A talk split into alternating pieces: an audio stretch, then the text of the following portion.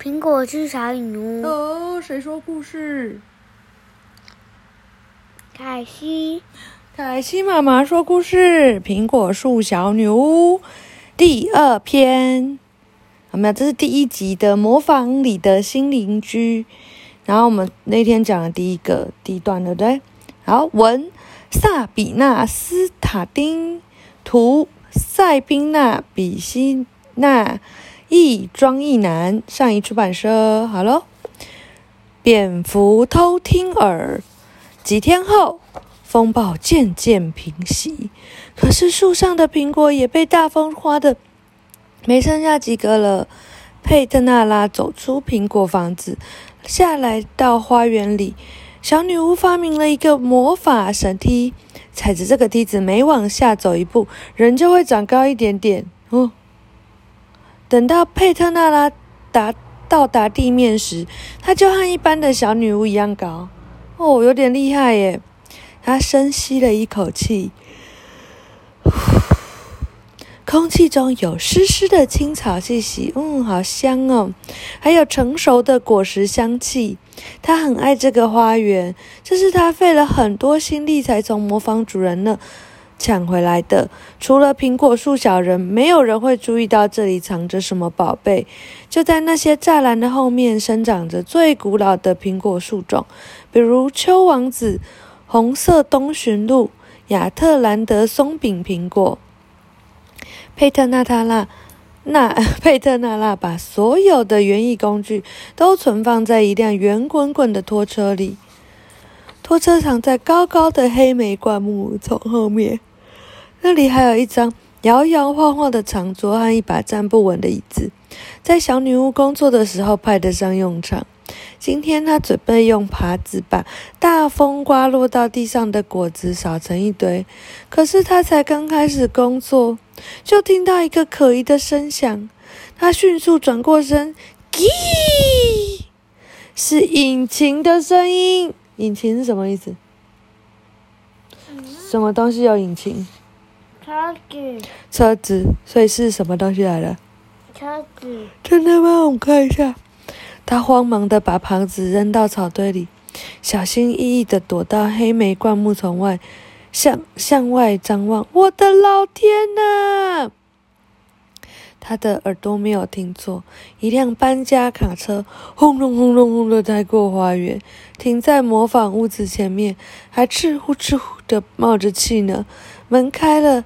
几个人从车上掉下来，两个大人，两个小孩，是那一家人。佩特纳拉躲在灌木丛后，忍不住喊起来：“我就知道这样怎么办！”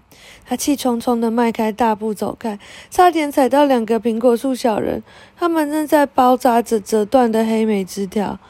黄瓜帽子和芦笋牙齿飞快地跳到灌木丛后面，逃过了被踩扁的命运。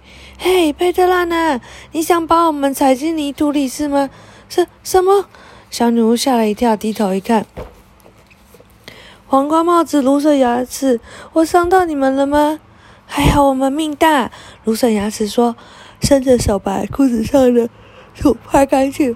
你在这里跳来跳去做什么啊？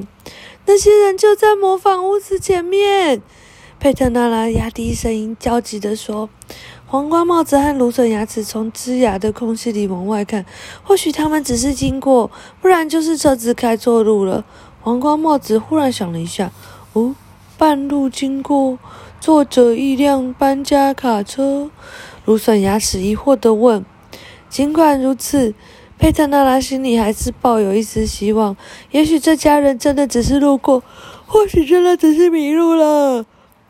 有可能搬家车车会开到迷路吗？不，不太可能，对不对？但是他还是希望。哦，这样的话，佩特纳拉当然不会为难他们，他只好又竖起耳朵，努力偷听他们的谈话。不过离得那么远，这样做实在太傻了。他必须离那些人近一点。于是他看准一个好时机，嗖的一声，逃到一棵粗壮的苹果树后面。他就这么一棵树一棵树的往前挪，一点一点靠近那辆搬家卡车。可是他偷听到的第一句话，就让他的希望像肥皂泡一样破灭了。这样是有破灭还是没破灭？为什么像肥皂泡一样破灭？嗯，你的肥皂泡泡有没有很容易破裂？啊，那所以就是说，他的希望很快就破灭了。这房子在这个鸟不拉屎的地方，男孩说，用脚踢了一块小石子。我不想住在这里，我得坐一个小时的公车才能参加足球训练。一旁的女孩看起来跟他差不多大，什么也没说。好了，来吧，路易斯，我觉得这一切会好起来的。他的爸爸摸了摸他的头，这里没那么糟，快把箱子搬进去。再说，我们现在也住不起其他的房子喽。两个孩子默默地把一个纸箱抬进屋里。没多久，里面传出了一一声尖叫：“啊！”小女孩从屋里连滚带爬地跑了出来。我的房间里挂着五只这个、这、这这么大的蜘蛛。她用手用边比划着一个鞋盒的大小，鞋盒有多大？这么大。大概这本书摊开还要再大一点。别这么夸张，雷亚。他的妈妈开口，把他手上一个大纸箱用推回卡车上。来吧，我们进去看看。他们一起走进屋子里。不一会儿，传出了第二声尖叫：“保罗，保罗，快来！雷亚的房子里真的有五只小怪兽，你得抓住它们，把它们扔出去。”佩特娜拉已经听得够多了。好吧，原来你们这么害怕蜘蛛，他自言自语地说：“那我就要来看看，能不能再多弄几只来喽。”他狡猾地笑了笑，迅速地爬上魔法神梯，然后把它收了上去。卢修斯，他激动地大喊：“卢修斯，发生可怕的事了！”一阵低沉的嗡嗡声响起，甲虫飞过来了。佩特纳拉还没有反应过来，他就“哗”的一声贴在他降落的树枝上。佩特娜拉吓得倒抽一口气：“我的老天，小心点！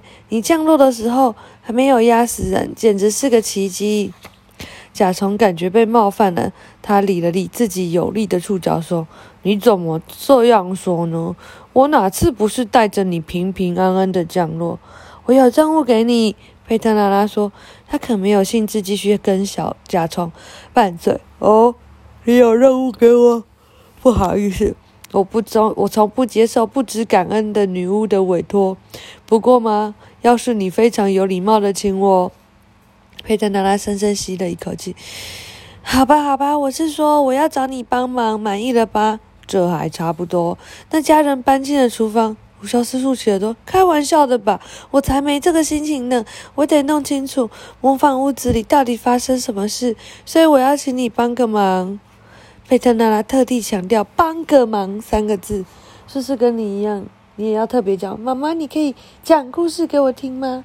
求求你。妈妈就会讲的，嗯，好，把巨大的蝙蝠偷听耳装到屋顶去，或许我们就能找到机会，尽快找他们赶出去。没问题，卢修斯不再闹情绪，爽快的答应了。只要遇到类似的事情，他都是一个可靠的好伙伴。佩特纳拉从口袋深处掏出蝙蝠偷听耳，交给卢修斯，最好装在屋顶上。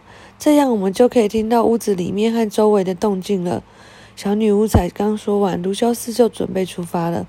卢修斯把耳朵直接粘在烟囱管上，那个耳朵立刻开始膨胀，他不断的变大变大，最后长到跟卫星天线一样大，然后就开始运作了。